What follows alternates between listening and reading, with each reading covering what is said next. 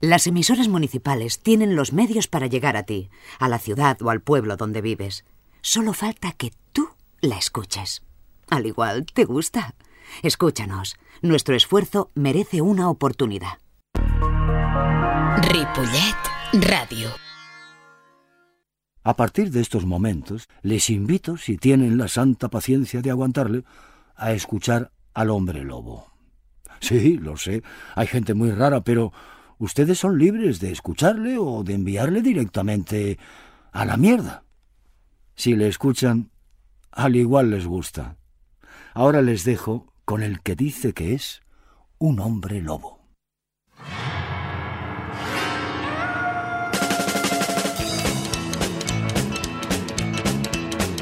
Saludos cordiales del hombre lobo de Jordi Puig en los temas musicales y control y de Rosa Lozano en la producción del programa. Bienvenidos de nuevo a esta hora de Radio Municipal, la buena radio, por supuesto.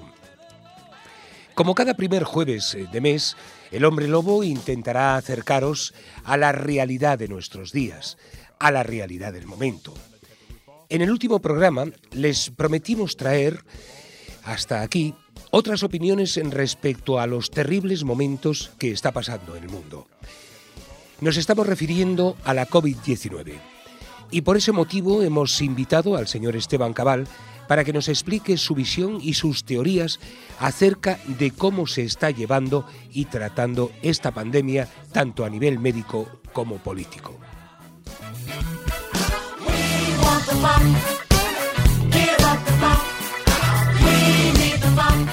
No queremos olvidarnos de noticias importantes eh, producidas los meses pasados, como por ejemplo los 87 años del derecho al voto de la mujer, de que encontraron muerto en extrañas circunstancias al violador del baile de Bron, que después de dos años y medio, Tamara Carrasco ha sido absuelta de la acusación por terrorismo que el Nobel de la Paz ha sido para el Banco Mundial de Alimentos, que España no puede expulsar a extranjeros solo por el, por el hecho de no tener papeles, que el Papa Francisco está de acuerdo con el matrimonio civil entre lesbianas y homosexuales, que la propuesta ortodoxa en Israel para abrir las escuelas ha sido los niños a clase y las niñas en casa. Que no dejamos de recordar el bochornoso espectáculo de intereses políticos de los políticos los meses pasados, incluida la moción de censura a Sánchez por Vox y su fracaso y pérdida de tiempo. Que sigue la lucha por quien la tiene más grande y mejor en cuanto a las deseadas vacunas que hay algo que nos preocupa del país pasados los Pirineos, o sea, Francia, donde tiempo atrás íbamos ahí a Perpiñán a ver películas porno o eróticas, y su nueva ley mordaza o ley de seguridad con su artículo 24. ¿Dónde está la justicia? ¿La policía puede hacer lo que le salga de la porra? ¿No podemos grabar sus miles de actos por no decir millones de abusos y asesinatos en todo el mundo? ¿No son los policías los cuerpos de seguridad, ciudadanos igual que cualquier delincuente al que se le juzga y castiga, no pueden ser castigados? Que hay algo, bueno, perdón, y hay algo, por lo menos, que nos ha congratulado muchísimo. Y es que en Escocia todos los productos que las mujeres necesitan cuando tienen la menstruación son gratis. Ahí lo dejamos.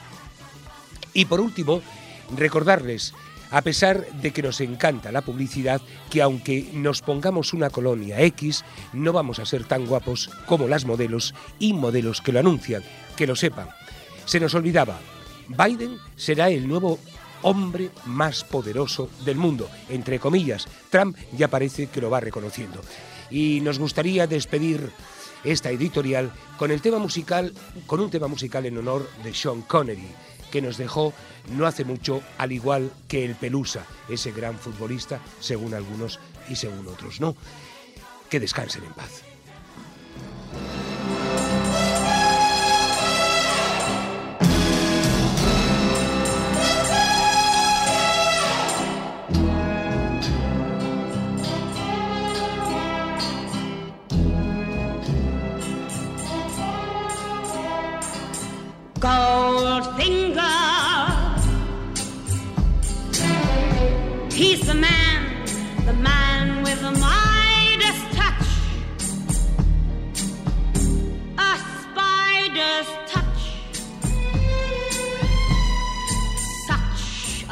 A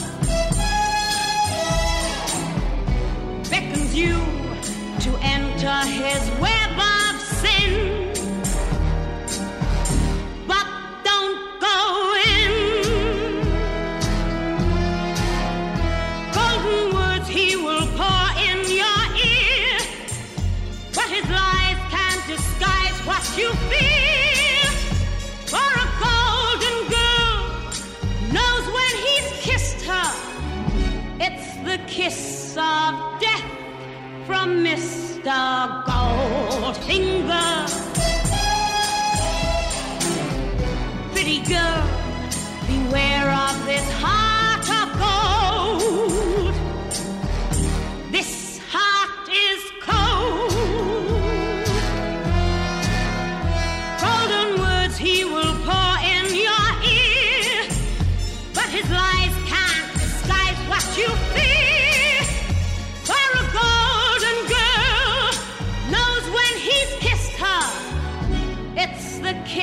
of death from Mr.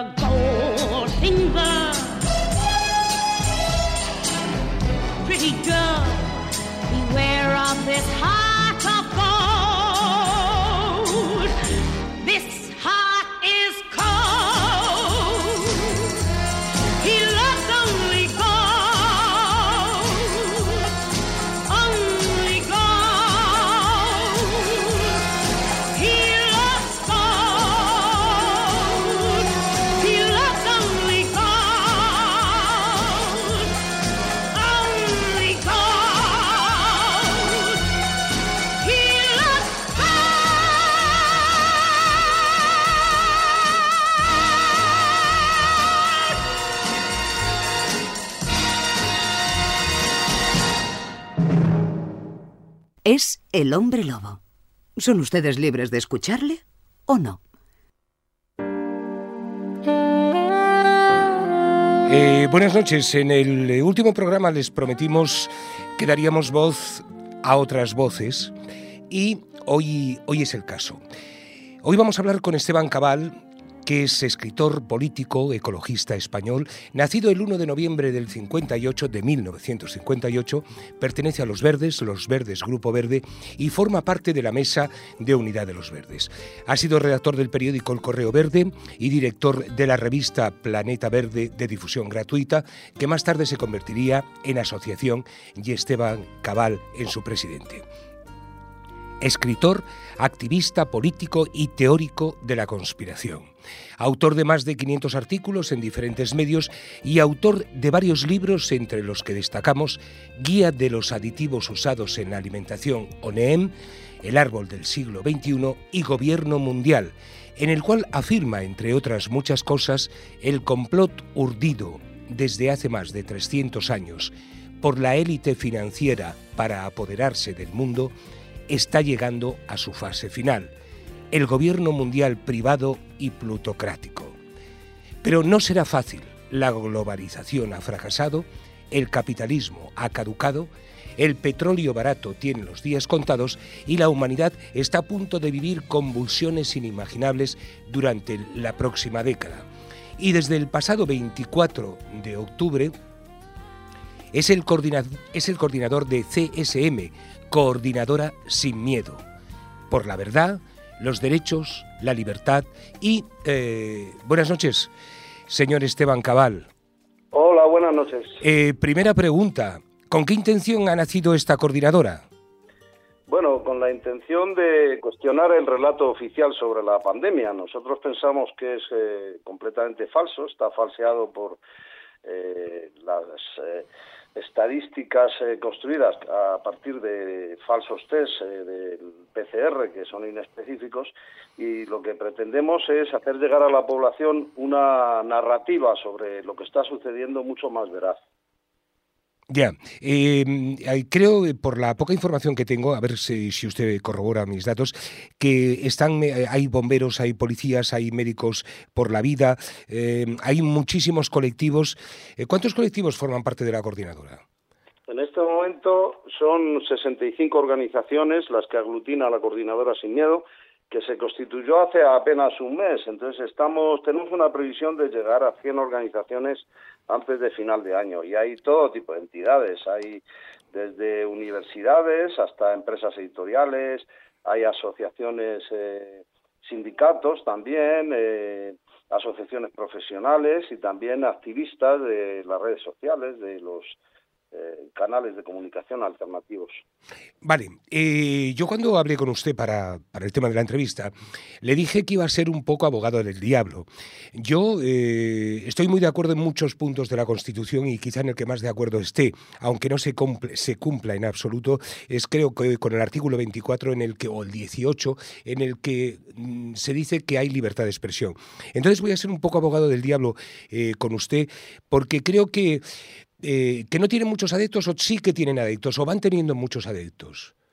Bueno, nosotros eh, aspiramos a representar a una mayoría social y creo que en este momento estamos a punto de conseguirlo, porque, por ejemplo, ahora nosotros hemos abierto una campaña contra la vacunación obligatoria, contra eh, la vacuna transgénica que quieren imponer a la población eh, supuestamente para eh, combatir el, el COVID, pero en realidad con otras intenciones más oscuras y, y, pensamos que en este momento mm, tenemos el respaldo de un 60% de la población que en las últimas encuestas eh, han declarado que no se pondrían en ningún caso la vacuna contra el COVID.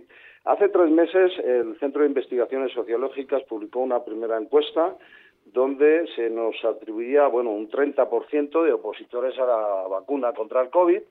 Eh, hace apenas un mes eh, un segundo estudio de demoscópico del CIS ya elevaba la cifra al 43% de oposición a la vacuna transgénica y en este momento pues eh, ya representamos más de más del 50% de, las, de la de la población, es decir, hay un 60% que eh, se declara contrario a la vacuna contra el COVID porque no se cree el relato oficial ni se cree eh, pues todo lo que nos están contando los grandes las grandes cadenas de televisión que están practicando pues sistemáticamente la manipulación y el terrorismo informativo eh, de una manera que no veíamos pues desde yo qué sé desde la época de Franco sí, o desde sí, sí, la época de McCarthy. Mm, sí bueno hace hace un momento cuando despedía a los compañeros de, de, de la radio estábamos hablando precisamente de eso y decíamos que en la época de Franco en sus últimos años Nos daba esa, la sensación de que había como más libertad que ahora.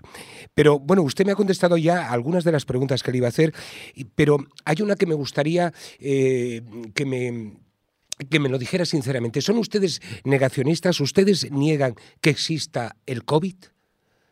No, eh, negacionistas es un insulto con el que nos quieren etiquetar pero para esconder eh, que somos realmente todo lo contrario, porque nosotros somos los que estamos de parte de la evidencia científica. Nosotros somos los que estamos, en este caso, defendiendo a un sector de la comunidad científica que eh, tiene clarísimo que se están exagerando los datos, que se están eh, eh, creando eh, innecesariamente un, terror en la población y que se está calificando de enfermos por el SARS-CoV-2 a muchos eh, eh, pacientes que no han contraído ningún virus en absoluto, incluso las estadísticas de mm, letalidad de fallecidos también son absolutamente falsas porque eh, nunca han encontrado el virus en ninguna autopsia, en ningún cadáver de ningún eh, paciente del COVID. Eh, solo se basan en que han dado positivo a un test inespecífico que el mismo gobierno reconoce que no es un test de diagnóstico y también la casa que fabrica los aparatos reconoce que tiene una fiabilidad relativa, que eh, no, no quiere decir que si das positivo que estés enfermo, ni muchísimo menos.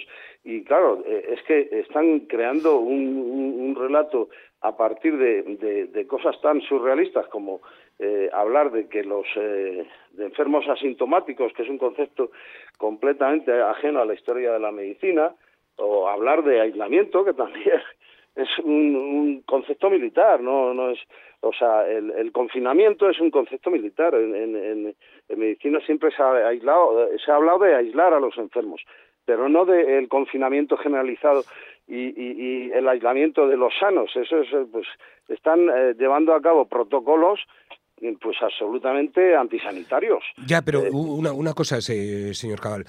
Em, em, yo no sé si mm, después del eh, ya le he dicho que quiero ser abogado del diablo.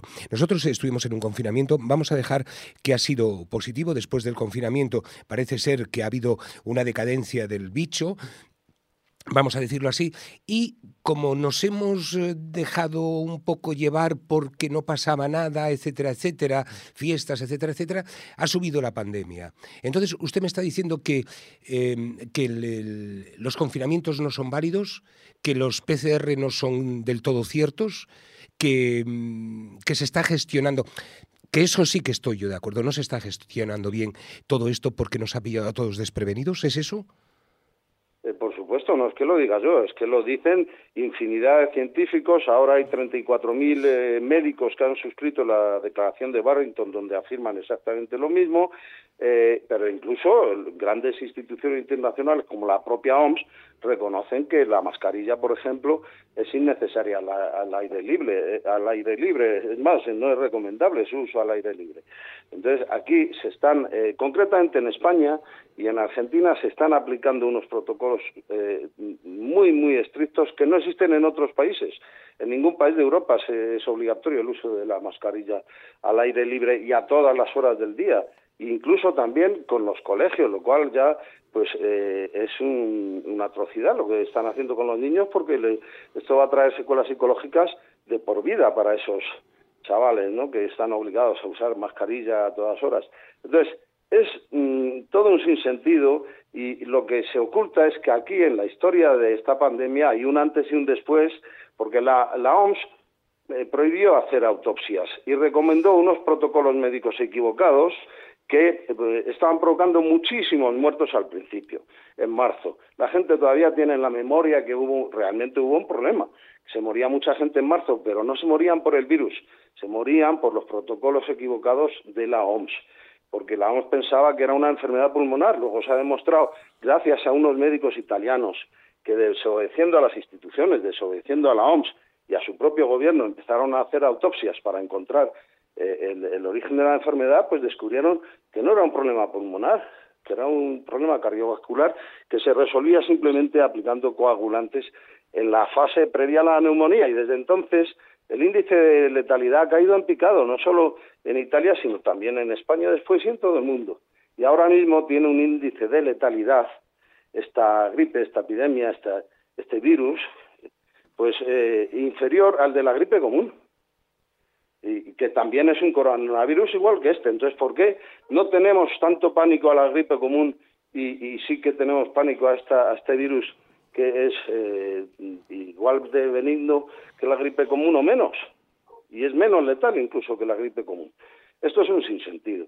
Y detrás de esto están la mafia de los laboratorios farmacéuticos que intentan hacer caja vendiéndonos unas vacunas que son eh, realmente peligrosas, porque no son vacunas, son pseudo vacunas transgénicas de nueva generación, no tienen nada que ver con las vacunas anteriores, eh, las que conocemos hasta ahora, y eh, lo que hacen es transformar el, ARN en ADN y, modificar nuestro organismo genéticamente. Nos convierten en organismos transgénicos y, es imposible prever las consecuencias a medio plazo que estas cosas pueden tener. Y además, con unas vacunas que ni siquiera han sido suficientemente ensayadas. Todo el mundo sabe que pues una vacuna para ponerse en el mercado con seguridad necesitaba un periodo de mínimo 5 o 10 años de experimentación.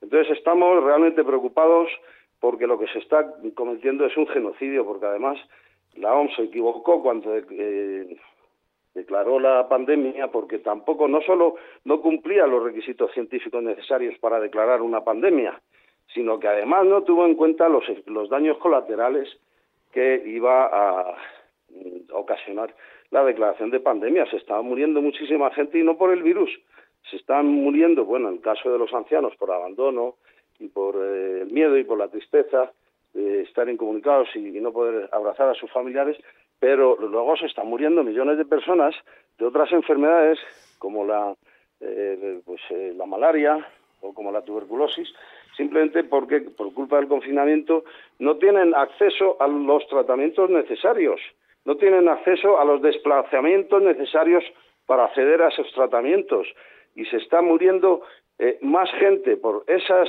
esos daños eh, colaterales.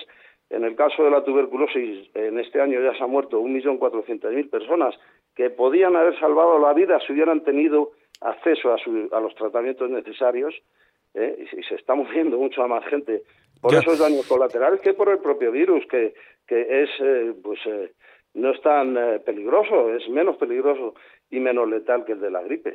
Ya, yo, yo sí que sé que anualmente se, se muere mucha gente por tuberculosis, eh, por, por la gripe común y por otras, eh, por otras mm, enfermedades en muchas partes del mundo, sobre todo en los países subdesarrollados, ¿no? Eh, pero, claro, a mí, cuando usted me está explicando todo esto, ¿hay forma de conseguir que los datos sean ciertos o todo esto es una política de gobiernos, de medios y de laboratorios conchavados en forma de mafia para eh, ganarse miles y millones eh, de euros o de dólares o de yenes o, de lo que usted quiera con la fabricación de las vacunas que mm, usted dice que son obligatorias? No, tenía yo conocimiento de esto, ¿eh? Perdone mi ignorancia. La intención del gobierno es, implantar la vacunación obligatoria. Lo que pasa es que lo tiene difícil porque jurídicamente pues tendría que volver a, a bordear eh, la ley como ha- hace con, el decreto de emergencia y con todas las medidas que están aprobando, como eh, por ejemplo la, última orden gubernativa con la que intentan silenciar a la disidencia. ¿no? Entonces, eh, el problema es que tenemos un gobierno que, que no, eh, no, no tiene eh, realmente poder, que es un gobierno títere de unas grandes corporaciones multinacionales que eh, se han hecho tan gigantes, beneficiadas por el proceso de globalización, que eh, pues tienen a los estados y a los gobiernos de rodillas con la excusa del rescate, del rescate y de la deuda. El problema es ese, el problema es que estamos en un mundo en el que los poderes públicos eh, han ido adelgazando y han ido debilitándose y los poderes privados han ido creciendo y creciendo y los banqueros internacionales ahora mismo pues tienen eh, están por encima de los gobiernos son los que dictan las políticas reales. Estamos en manos de esos poderes fácticos financieros y, y- por eso no podemos confiar ya ni en este gobierno ni en los partidos políticos. O sea eh, estamos haciendo un llamamiento a la población para que se salve ella misma, porque es la única que se puede salvar de esta hecatombe social. Eh, bueno, verdaderamente, usted lo ha dicho muy bonito, pero a mí me gusta recordar a Quevedo que decía aquello de poderoso caballeros don dinero. Vamos a ver, em, eh, están pasando muchas cosas. Eh, nuestra forma de vida ha cambiado. Las depresiones, el paro, la situación económica de los países que, como mínimo España, eh, he leído últimamente que se va a salvar, en el 2025 empezará a recuperarse y hay miles de millones para devolver, otros menos mal que nos los han regalado, los miles de negocios cerrados. Eh, no sé, hay miles de problemas que que usted me está contando todo esto, yo me lo estoy creyendo. Eh, y se lo digo sinceramente, pero em, eh, falla algo entre que yo me lo estoy creyendo y usted me lo está contando, y es la solución. Y usted me dice que es el que nosotros nos salvemos a nosotros mismos, ¿eh? como dicen los ingleses, ingleses, pero ¿y cómo es posible? ¿Cómo, cómo se puede hacer eso? Eh, que, que unilateralmente cada persona lo decida por sí misma y así crear un grupo fuerte y homogéneo que diga al Estado basta? Bueno, yo creo que no deberíamos esperar al 2025 a ver si se cumplen ese tipo de predicciones, porque el daño económico se está haciendo es irreversible completamente, porque eh, el, el, eh, deterioro, eh, la crisis está desplomando los precios y, y está permitiendo que entren a saco en nuestro país Uy, los sí, fondos sí. buitre a Sí, comprar absolutamente todos los bienes inmuebles a precio de ganga, que era lo que pretendían, lo que lo que estaban eh, intentando y eso ya está pasando y eso de eso no nos vamos a recuperar ni en cinco años ni en diez No, no, Pero tampoco podemos olvidar que este esta pandemia o pandemia eh, pues se da en un contexto global de, de guerra comercial entre Estados Unidos Y China. y China, entre, entre Oriente y Occidente, mejor dicho, ¿no? Porque estamos en un mundo bipolar que después de la caída del muro de Berlín en el año 89 parecía que íbamos a, a un mundo unipolar, pero no ha sido así. No ha habido más barreras, ha habido más barreras y más muros. Pero, Exacto, pero una hay- cosa, ha perdido Trump. O Trump. Ha, ha perdido, es, es, es un- una buena noticia. Bueno, eh, no me parece una noticia relevante, el- porque Trump aplica las mismas políticas del establishment, del aislamiento social y de la mascarilla y del, eh, mm, y, del terror informativo que el resto de los eh, partidos. El problema es que todos los partidos ahora, sean de izquierdas o de derechas, tienen el mismo discurso y todos siguen al pie de la letra pues eh, los eh, el guion de que, que mm, les marcan desde arriba desde más allá de nuestras fronteras desde la élite financiera y, y todos pues eh, pues cierran filas en torno al pensamiento único. Entonces eh, ese es el verdadero problema que es que eh, ahora hay una fractura social y a- hay gente pues que mm, pertenece o simpatiza con un determinado partido de la izquierda o de la derecha pero ha dejado de simpatizar de golpe cuando ha visto que no representa sus intereses, sino los intereses de esa élite financiera, porque está per- permitiendo este secuestro de las libertades civiles, estos recortes sociales brutales que estamos viendo, por ejemplo, en la sanidad. La sanidad ya nos, ya eh, prácticamente la han desmantelado la sanidad pública. No puedes ir a un hospital, tienes que pedir cita previa por teléfono. Si te lo cogen, no te lo cogen nunca. Eh, vas al centro eh, de atención primaria y tampoco te atienden, te atienden por teléfono, o sea, el médico de familia se lo han cargado, se, lo han- se, han- se están cargando lo más básico. Y eh, la destrucción de- del empleo y de, eh, con el cierre de negocios y tal, pues es, es todo una, una locura. Eh, eh, están eh, pues vulnerando descaradamente derechos fundamentales amparados por la Constitución y, por, y también por la Declaración Universal de Derechos Humanos. Y esto está pasando cada día. Cada vez que un policía pone una multa a un señor o una señora por no llevar la mascarilla, están vulnerando derechos fundamentales. Y, eh, bueno, estamos como asistiendo a un proceso distópico, eh, estamos yendo de cabeza a una distopía como la que nos eh, dibujaba eh, George Orwell en su novela 1984 y claro, hay gente que está despertando y se está dando cuenta que esto ya tiene tintes totalitarios, esto empieza a parecerse cada vez más a una dictadura y hay que despertar y si no tenemos eh, de nuestro lado la ayuda de los partidos y los sindicatos en los que antes confiábamos, tendremos que empezar a, auto- a organizarnos nosotros para impedir que se implante esta, este régimen totalitario. Pero además, como esto se da en ese contexto de, de guerra entre eh, pues, eh, los eh, poderes fácticos financieros de Occidente y los países emergentes como China y Rusia fundamentalmente, porque esa alianza es, es muy potente.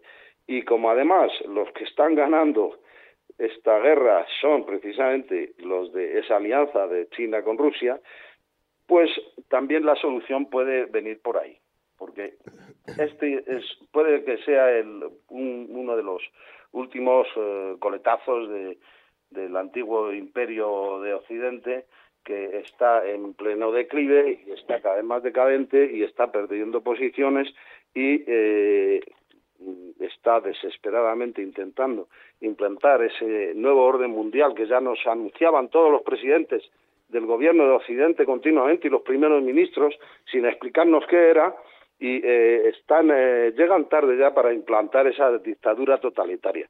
Yo creo que eh, vamos a vamos a poder eh, vamos a poder ganar la mayoría social y, vamos a poder impedir que lleven a, cabo estos planes de, dom- de- de dominación mundial y de, instaurar, un régimen totalitario. Eh, el señor em, Señor Esteban eh, Cabal, eh, una cosa, es que antes no me ha contestado, pero ahora casi me ha contestado.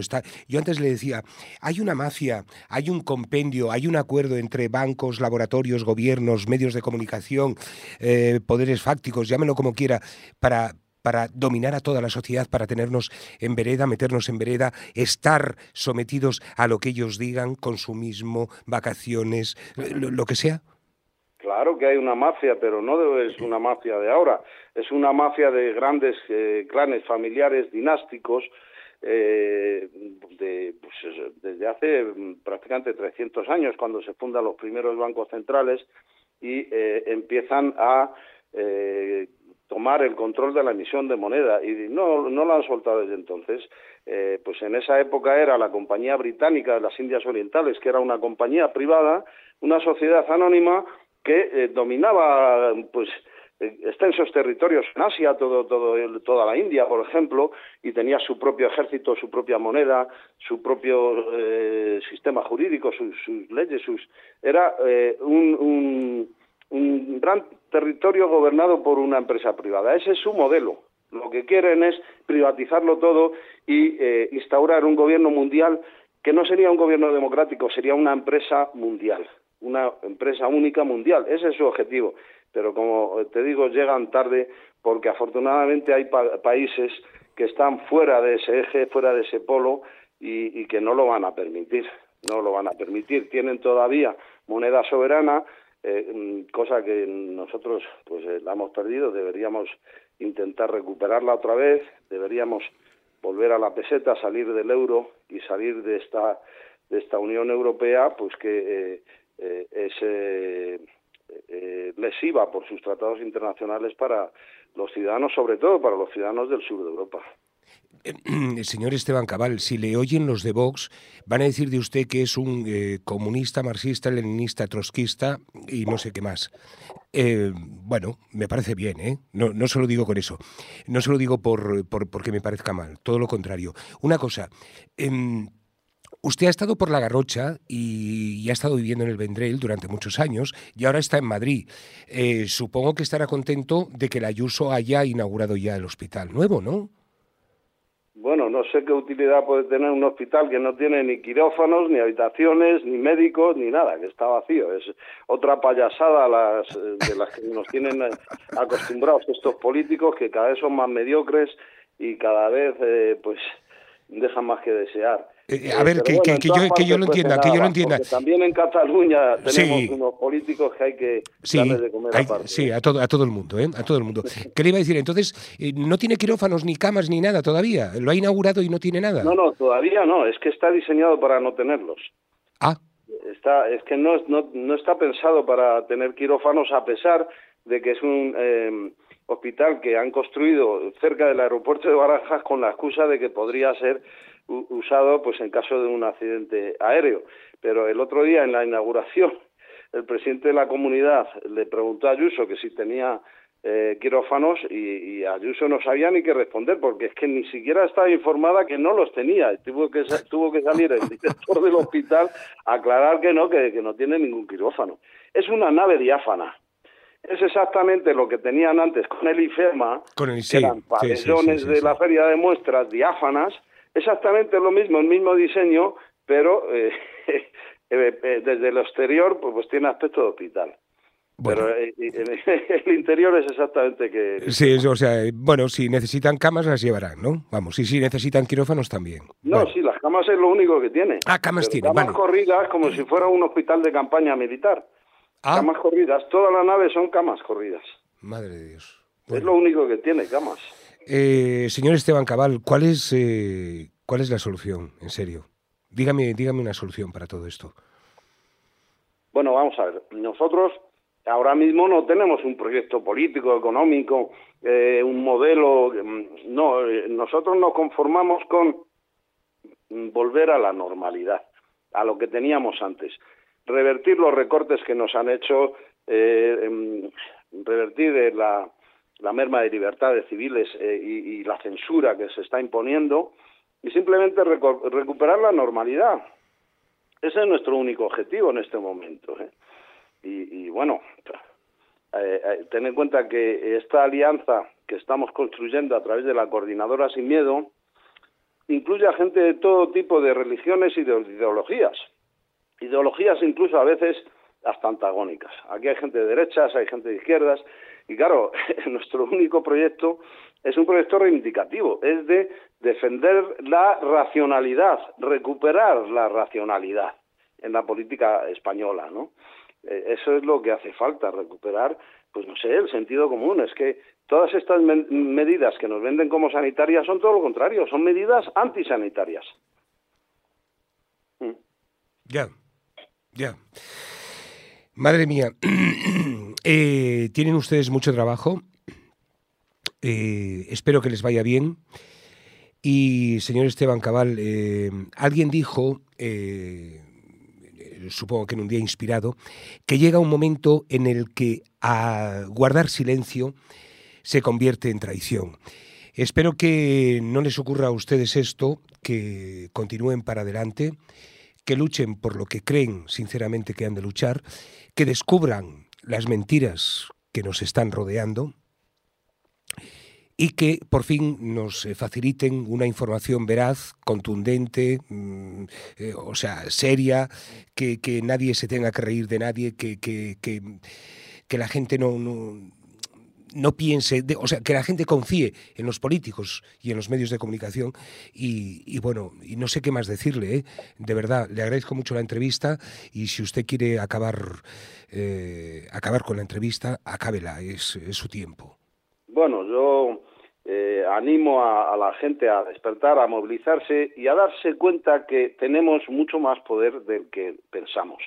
De hecho, tenemos más poder que los gobiernos. Nosotros tenemos la capacidad de tumbar cualquier gobierno y cualquier multinacional si nos lo proponemos, simplemente utilizando las herramientas que tenemos a mano los ciudadanos, los consumidores. Por ejemplo, el consumo responsable.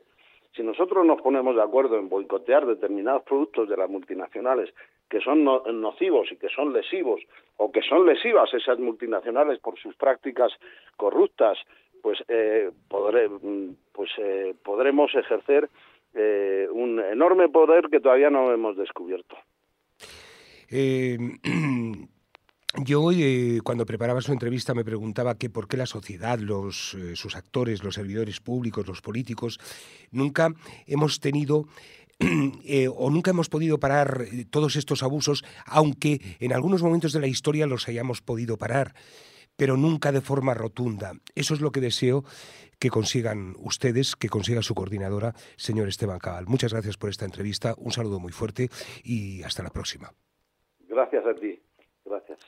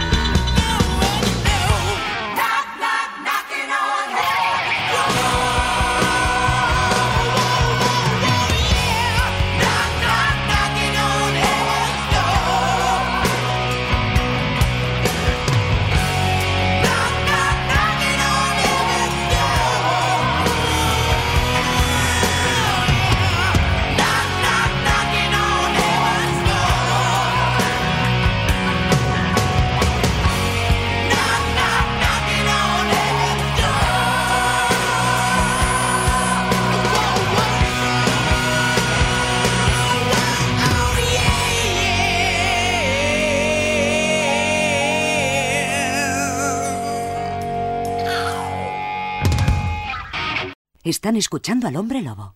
Al igual les gusta. Bueno, no sé. Maldita sea, me- déjame toser.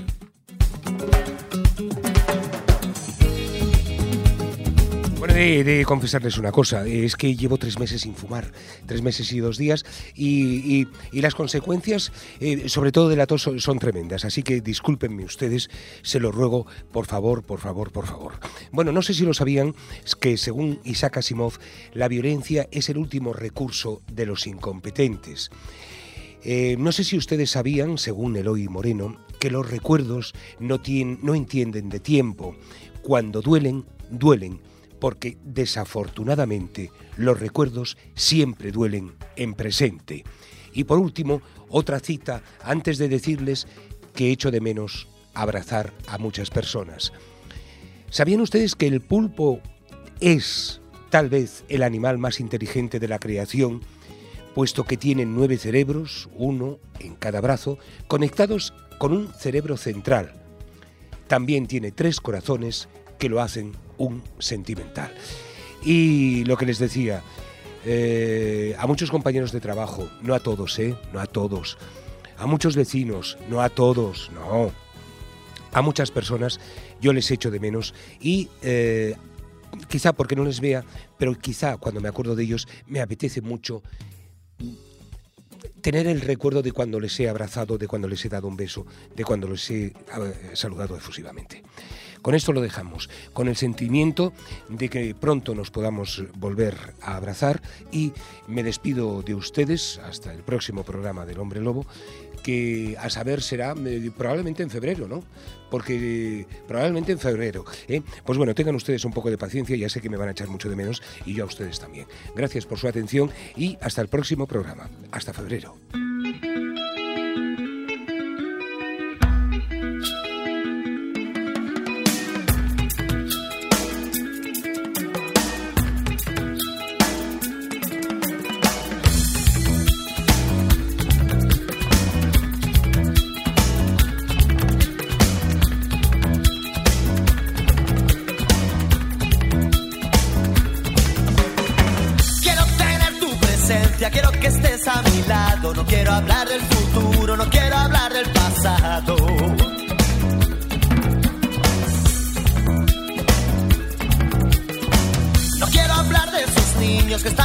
No quiero hablar de la guerra, no quiero hablar del parado. Quiero tener tu presencia, quiero que estés a mi lado. No quiero hablar de la lucha si no estamos preparados. No quiero hablar de la lucha si no estamos preparados.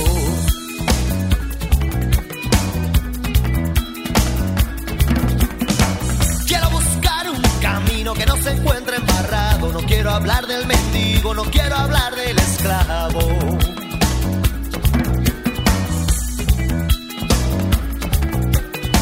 No quiero hablar, pero hablo y empiezo a estar ya cansado de muy buenas intenciones sin entregar nada a cambio.